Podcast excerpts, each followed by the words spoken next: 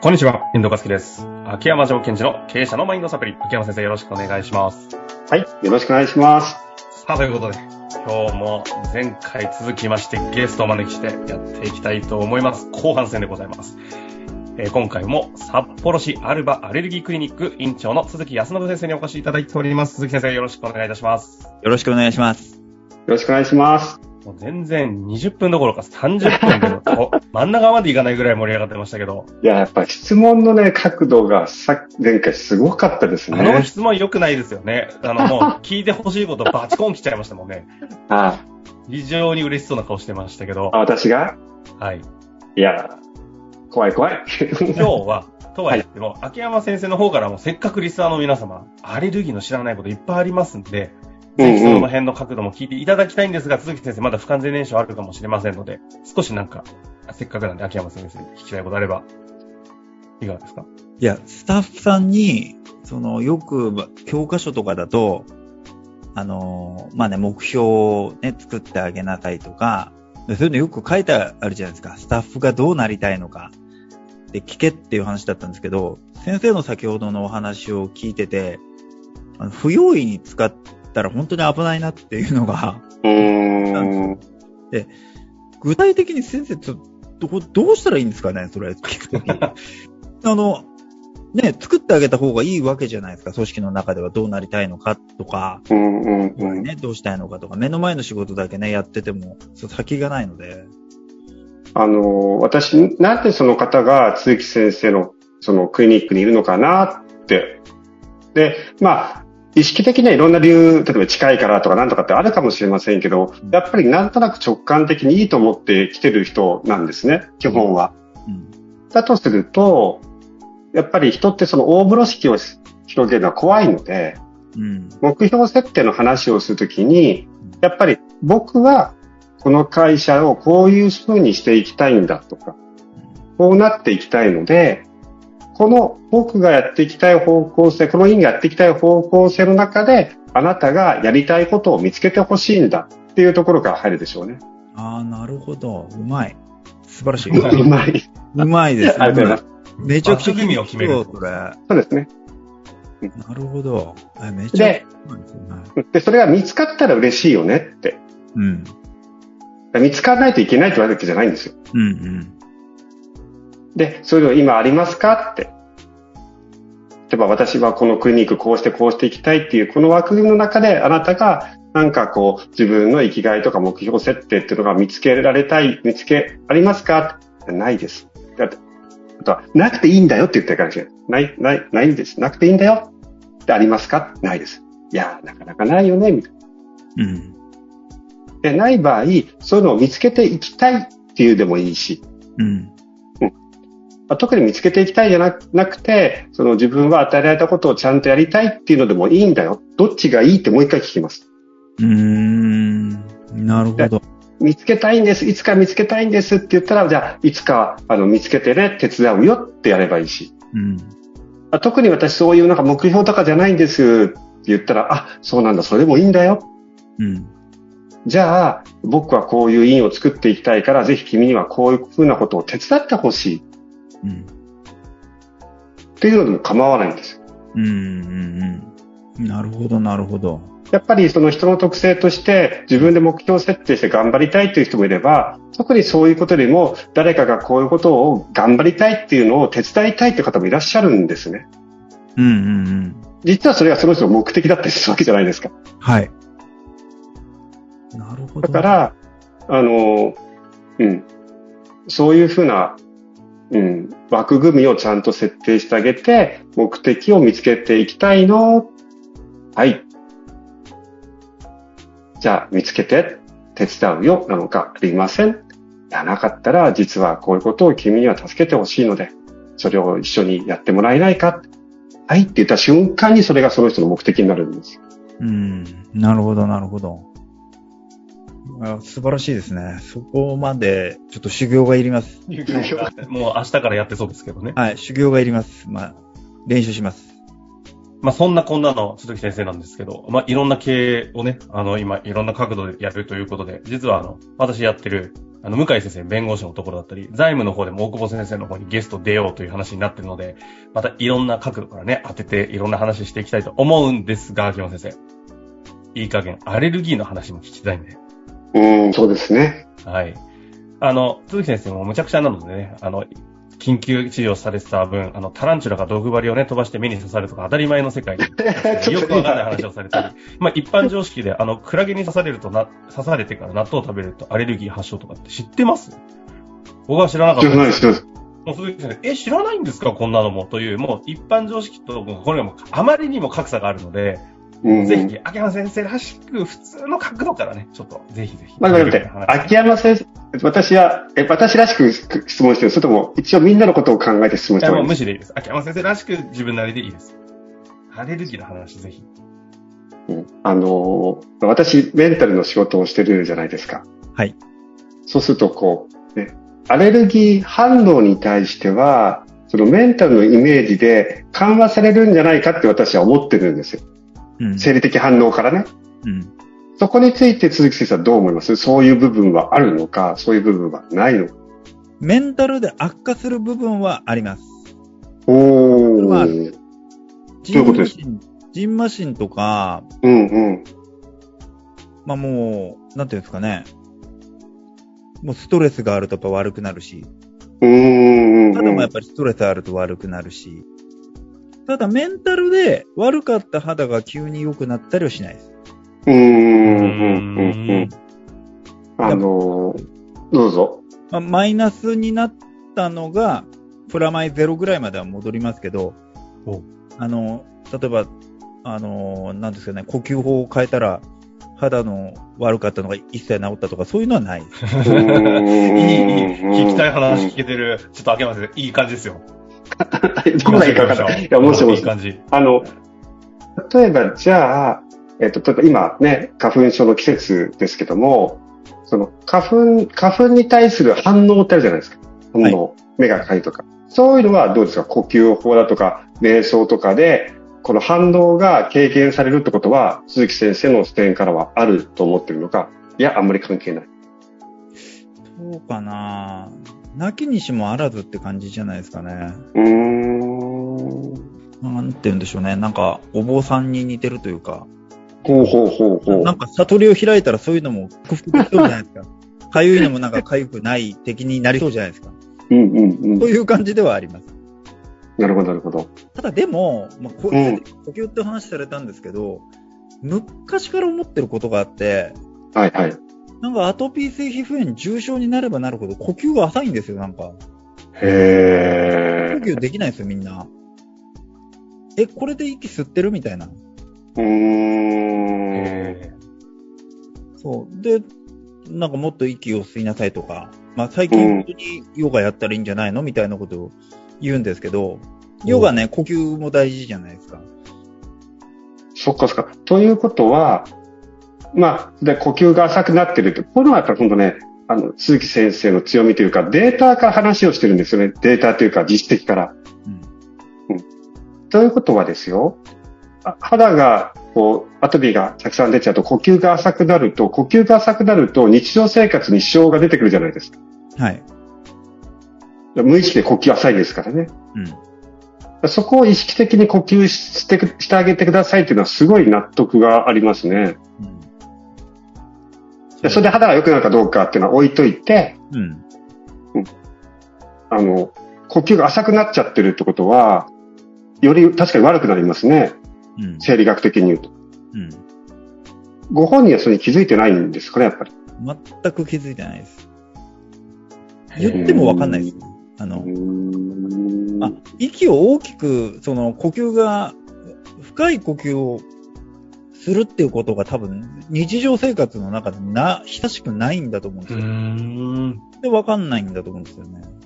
そっか。ということは、浅い呼吸が私の通常の呼吸っていうふうにスイッチしちゃ入っちゃってるってことですかね。そうです、そうです。はい。うんだからヨガとかやると、強制的に呼吸されるわけじゃないですか。はい、大きくはいはいはい息を吸って、とか、トレーナーの人が吸い続けてて、こっちも持たないみたいなのとかよくあるんで、うんあ、そしたらこれが息を深く吸ってるんだとか、あ、全然息吸えてないな、俺っていうのがそこでわかるんで、いや、ここでね、ちょっと皆さんも鈴木先生の強みを紹介してさせてもらうと、例えば今の呼吸も深く吸ってほしいときに、呼吸深く吸ってとか、瞑想してっていうのだと、やっぱり意識的に呼吸しなくちゃいけないじゃないですか。はい。でも、ヨガやってって何をおっしゃってくれたかというと、ヨガやると、呼吸を深くならざるを得ないという、その枠組みにちゃんとはめてくれてるんですよ。うん。なるほど、なるほど。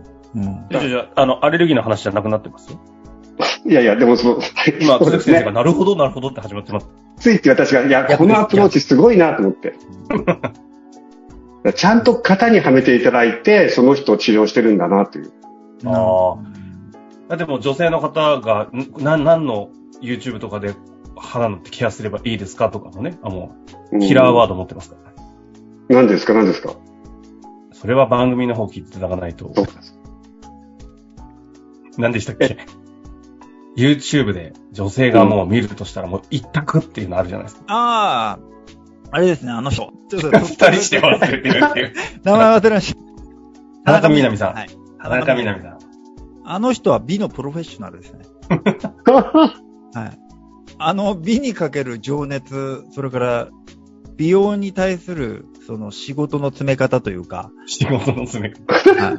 あの、プロフェッショナルさ加減たるや、たるやですよね。プロえですね。美のプロ。美のそうストイック仲間じゃないですか、鈴木先生。はい。ストイックには彼女はもう美を追い追い求めてる。あの感じがすごいですね。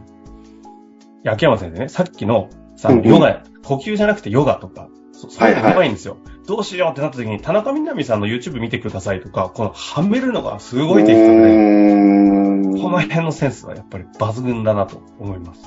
というのを、秋山先生に共感したかっただけです。いやいやいや、ありがとうございます。本当そうですね。じゃ、ちょっとアレルギーの質問もうちょっといいですか？ぜひぜひ。あの、結局のところ、その、単純な質問で、ちょっとこの質問、アレルギーだとなんで困るんですか？日常生活に支障が出るんですよ。うーん。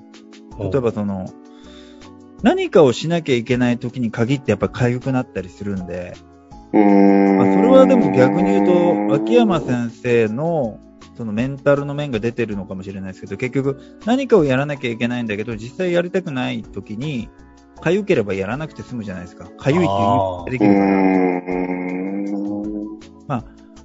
なので、まあ逆に本当に病気なんだけど、病気で痒いんだけど、まあメンタルだって言われちゃってる人たちもたくさんいるんですけど、まあ、逆の面もありますよね、みたいなのは、やっぱりありますね。逆の面っていうのは？えっと、要するにストレスがあって、まあその仕事は辞めたいんだけど、辞められないから、仕事場に行くと呼吸が苦しくなるとか、っあていうのもやっぱよくありますよね。ジンマシン出るとか。いやいやいや、でも私もね、こう気をつけなきゃいけないのはアレルギーだっつって、そのメンタルが影響してるんじゃないですか？って言ったとするじゃないですか。はい。じゃあ、じゃあどうすりゃいいんだって話になっちゃうわけですよ。うんだからシンプルに、そうかそうか、日常生活で大きな支障をきたしてるから、それに対して自分が本気で直したいと思っていくことってすごい重要そうですね。重要ですね。であとはでもメンタル面に、その原因がある方は自分で大体分かってるんで、うーん。言うとなんか逆に嬉しそうな人の方が多いです。おう。うん、やっぱりかっつって。ああ、やっぱり、医者のね、鈴木先生にそれを言っていただいて、はい。やっぱりメンタル確信が持ってたと。はあ。あの上司のせいだと。な、ああ。なるほどね。いや、どっちかっていうと嬉しそうな人が多いなっていうのは最近思ってます。これは印象の話ですね。なるほど。やっぱりああの人のせいだってなれるんだ。はい、なれます。うんあ心が救われるんじゃないですかね。え、その後その人の治療効果ってどんな感じなんですか？治療効果、えっ、と、そこの職場から離れた途端に良くなります。辞めた途端に良くなる。うーん。わかりやすいえーし、本人も分かってる。うんけど辞められないっていう人たちが、えーぐだぐだ薬を続けなきゃいけないんですけど、うん。本人も分かってるんで、やっぱダメですよね、つって、そうだねって言って終わっていくみたいな感じが多いですね。終わっていくんだ。根本治療をしないとそうなるんですね。はい。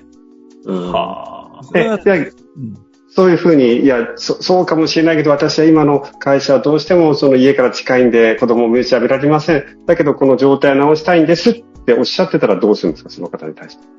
その場合は、もう免疫を根元からバチって調整しちゃう薬があるんで、これじゃなきゃダメだよね。それがそのカズレーザーさんのテレビ番組で僕が呼ばれたその注射の治療。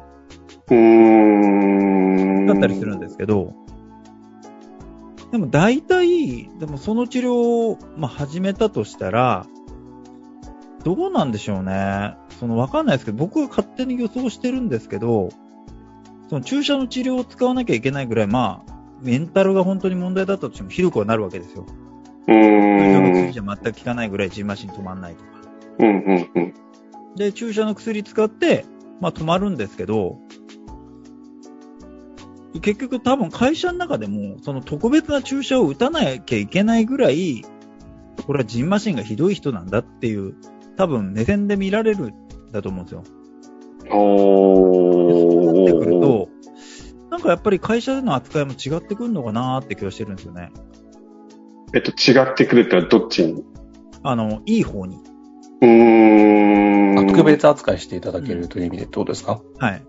ちょっとあの、昨今ね、あの、社員さんのストレスとかそういうのが、すごくね、配慮されてる会社が多いじゃないですか。うん、うん、うん。そういう感じになるのかなと思って、みんな結構明るい、明るくなるんですよ。症状出なくなると。うん、うん、うん、うん、うん。でも、僕の中では、症状は出なくなったけど、あなたのジンマシンの根本的原因である上司は変わってないよね。おっていうのー。があるんですよ。うん、うん、うん。アレルゲンそここんなに明るくなるわけがない。ああ。だったら多分会社の中の扱いが変わってんだな。上司が配属さ替えされたか、自分が配属替えになったか、仕事が別になったか、どれかだなって、いうのを勝手に予想してるんですよ。えいや仮説を立てて。ーこの話はあれですね。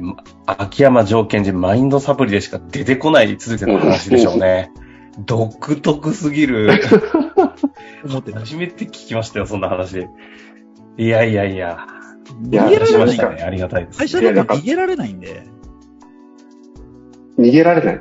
はい。その、ジンマシンの原因が例えば上司だとしても逃げられないじゃないですか。うん辞めることでしか、退職でしかうん、うん。そんなに簡単に部署替えもできないし。うんなんか、あの、アレルギーの先冷静ですね生というよりも、ちょっと組織コンサルかなんかの先生にアドバイスいただいたような、アレルギーメタファーみたいになってますけど。うんまあでもやっぱり、あの、切りないですね。二人が喋ると。いやいやいやいや、っていうかなんかもうこの視点っていうか、だって普通だったら、いや、アレルギーが良くなりましたって言ったら、うーん、明るくなった。うん、うん、やっぱ俺のおかげでだって思うわけじゃないですか、普通。そこを、そこまで明るくなるわけない。きっと会社でこういうことが起きたんだろうなっていう、すごいなと、冷静な洞察力。面白い。いやーですね。